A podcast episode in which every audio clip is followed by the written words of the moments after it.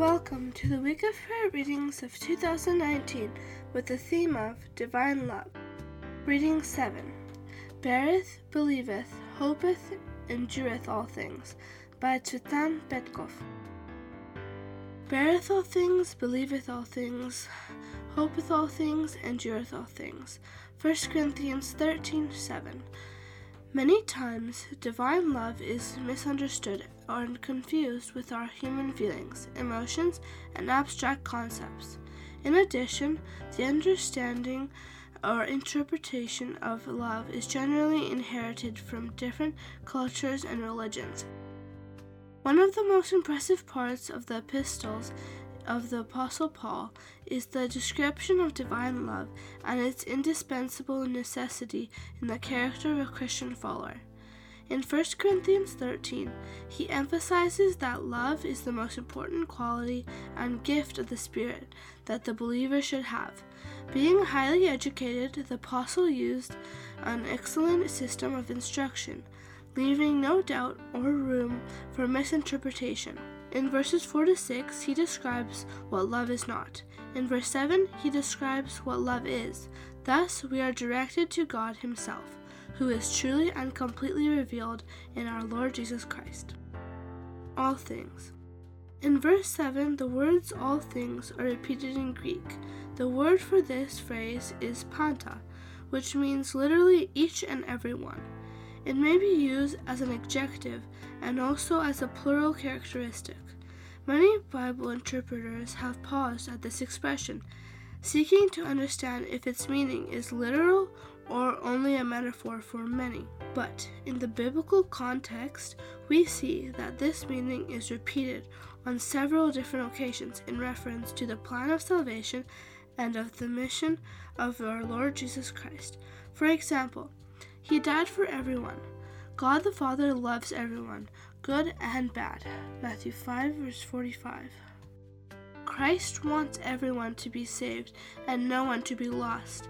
These and many other verses make it plain that the gift of God and His great salvation are offered equally to all, in the plurality of humanity, and to each and every single individual, and there is no exception to God's grace. John 3:16.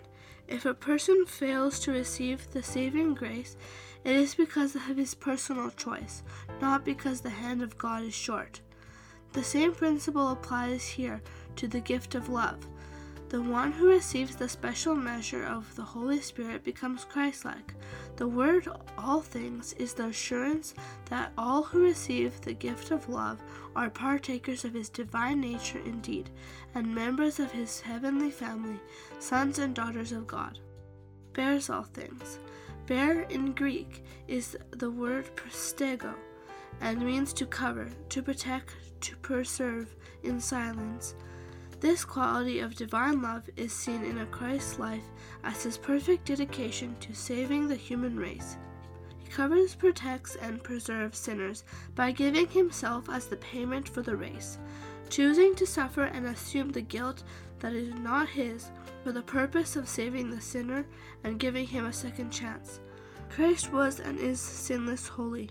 However, he voluntarily took the fallen human nature upon himself but our Savior took humanity, with all its liabilities. He took the nature of man and the possibility of yielding to temptation. We have nothing to bear which he has not endured. He became obedient unto death, taking the sins of the world upon himself. There is no more exalted expression or demonstration of love than the life and the work of the Lord Jesus Christ. His followers will demonstrate the same quality.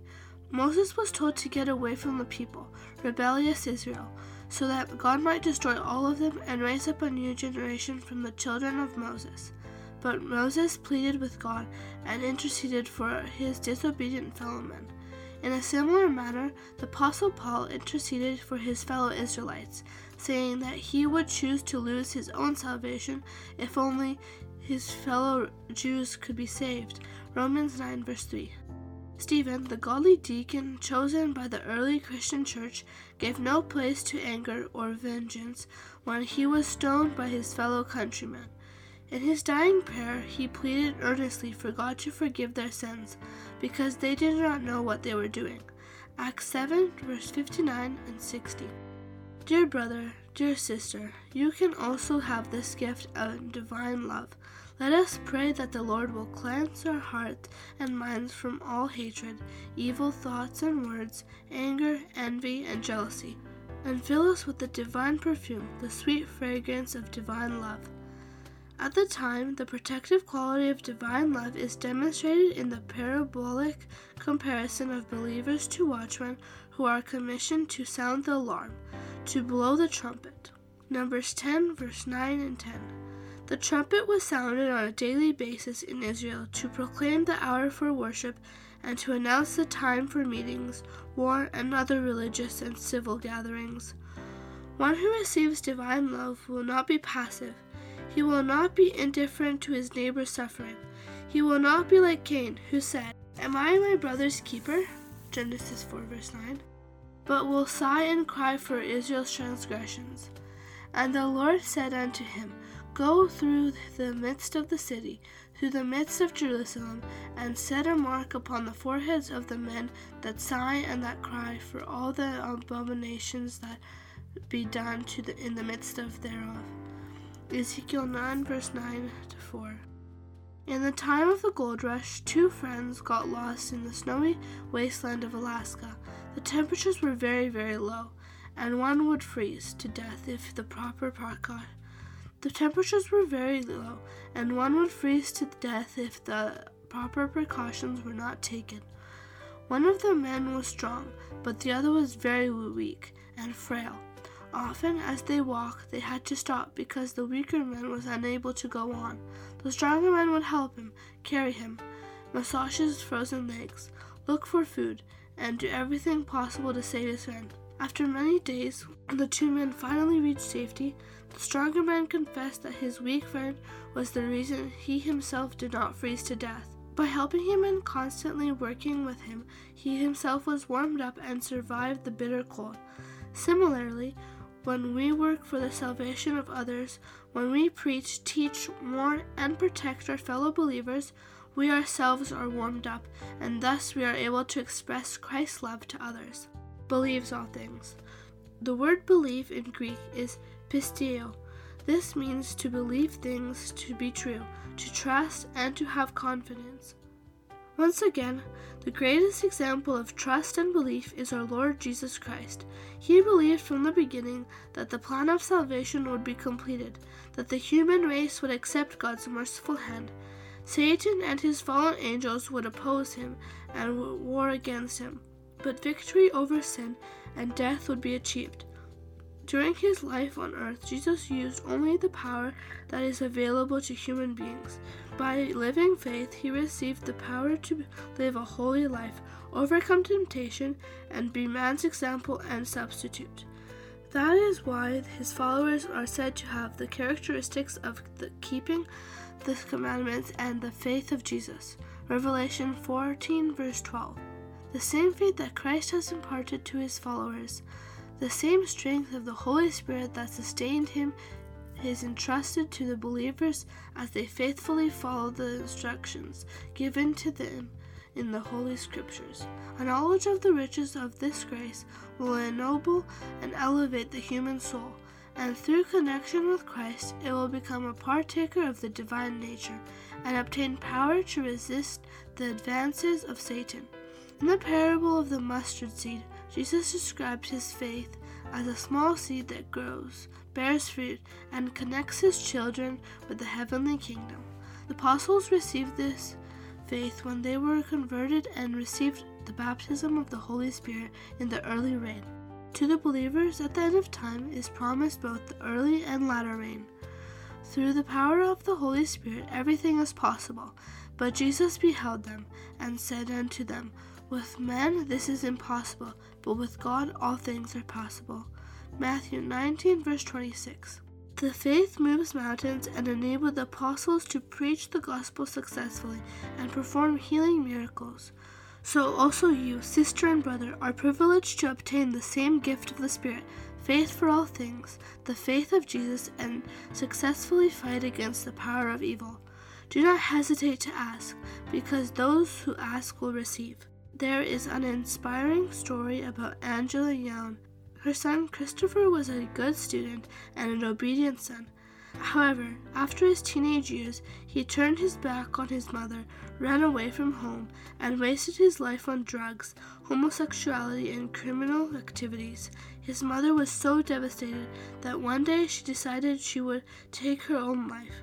However, the minister of her church helped her to understand that divine love is unconditional, immense, and forgiving. This changed her life and filled her heart with faith and hope. She started to look for Christopher, finding spirituality in prayer and perseverance. Many times, one becomes desperate and is able to view the future only by faith. Today, Angela and her son Christopher have overcome their doubts.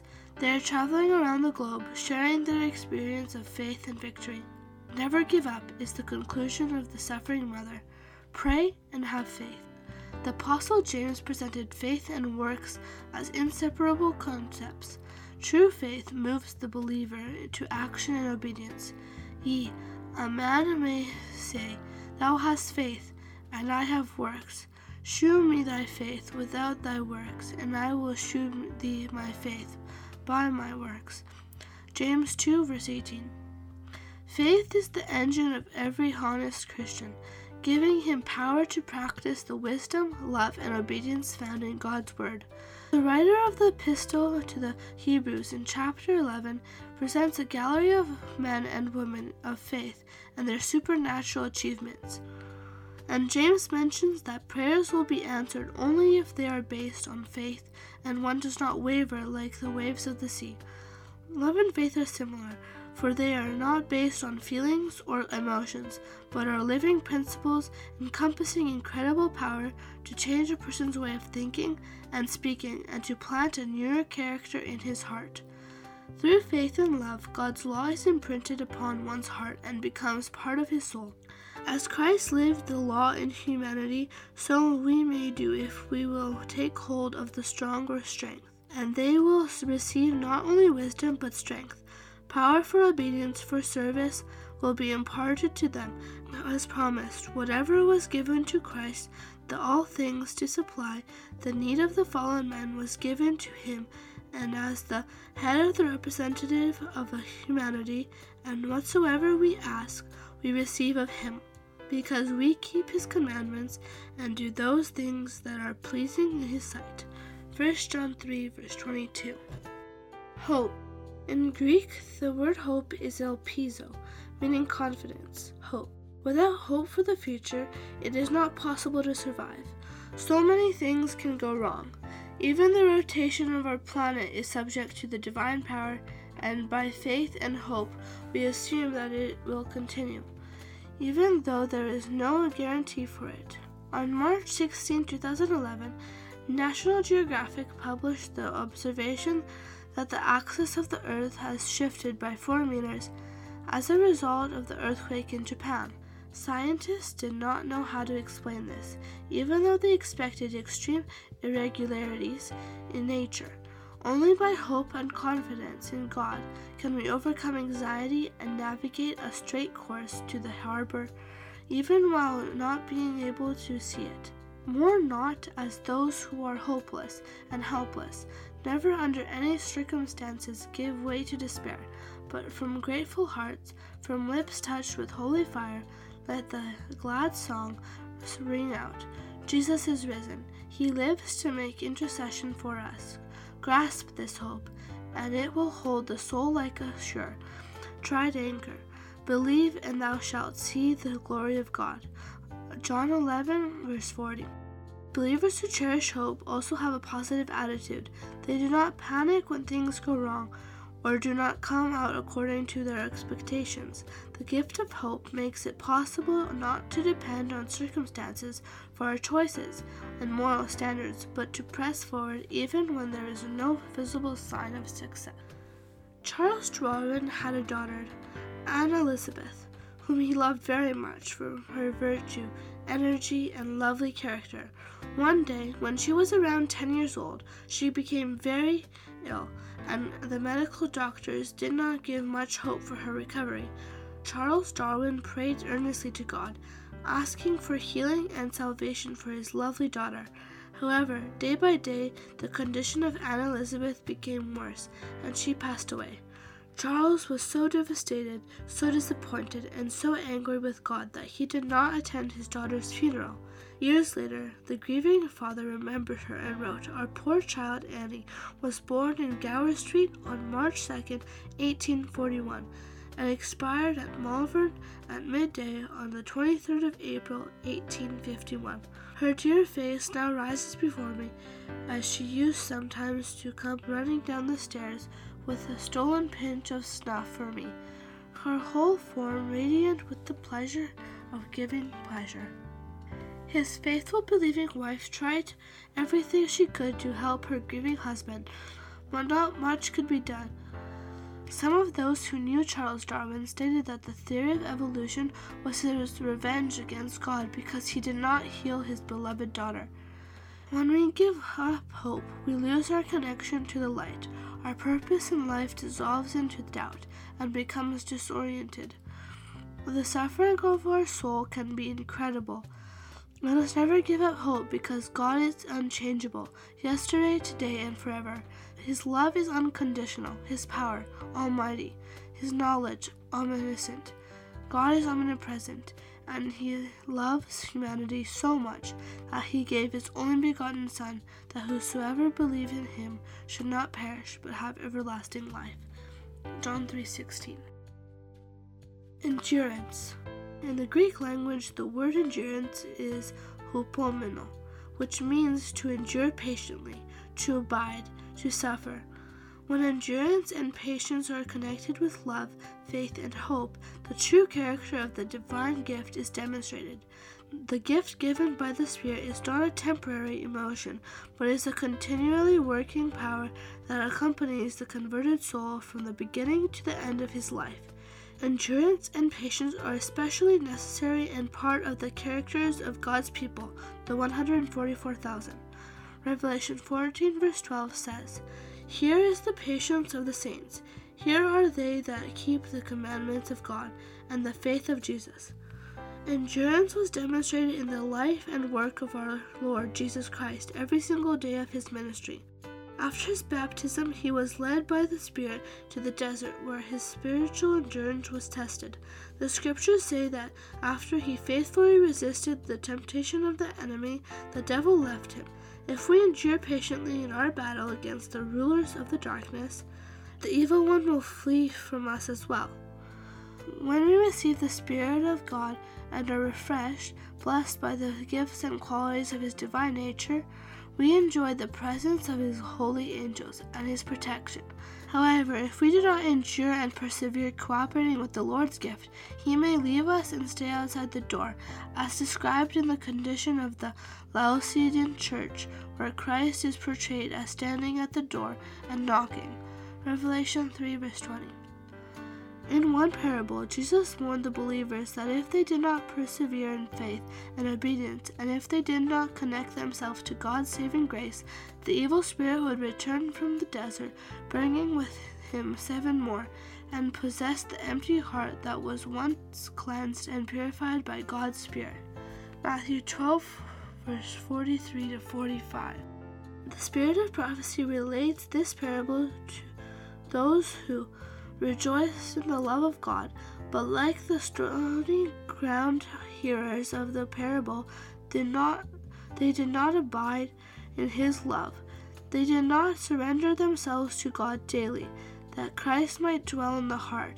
And when the evil spirit returned, the seven other spirits more wicked than himself, they were wholly dominated by the power of evil. How sad will be the condition of that erring soul when the judgment takes place. We thank God that we are still living in the time of grace. Repentance is available. God is stretching his loving hand toward every erring sinner, offering forgiveness, grace, and salvation. To be faithful unto death is a basic condition for salvation, and participation in the heavenly kingdom. Revelation 2 verse 10. However, patience and endurance are not qualities that come from human nature. Rather, they are given through the baptism of the Holy Spirit. Divine love is demonstrated by patience, hope, faith, and bearing all things. Charity suffereth long and is kind. Charity envieth not. Charity vaunteth not itself, is not puffed up, does not behave itself unseemly, seeketh not her own, is not easily provoked, thinketh not evil, rejoiceth not in iniquity, but rejoiceth in the truth, beareth all things, believeth all things, hopeth all things, and endureth all things. 1 Corinthians 13, verse 4 to 7. Though I speak with the tongues of men and of angels, and have not charity, I am become as a sounding brass, or a tinkling cymbal. Though, and though I have the gift of prophecy, and understand all mysteries, and all knowledge, and though I have all faith, so that I could remove mountains, and have not charity, I am nothing. And though I bestow all my goods to feed the poor, and though I give my body to be burned, and have not charity, it profiteth me nothing. Charity never faileth. But whether there be prophecies, they shall fail. Whether there be tongues, they shall cease. Whether there be knowledge, it shall vanish away. 1 Corinthians 13, verse 1, 3, and 8. Divine love is the perfect reflection of God's character. Having the gift of love in our lives means to have God in our hearts, to be a temple of His Holy Spirit, to be daughters and sons of His heavenly family, to be part of His divine kingdom, to be the light of the world. Let us repeat with the prophet, and the Spirit and the bride say, Come. And let him heareth say, Come. And let him that arise come. And whosoever will, let him take the water of life freely. Revelation 22, verse 17. Amen. You can find the link to the complete week of prayer reading in the description. May God bless you.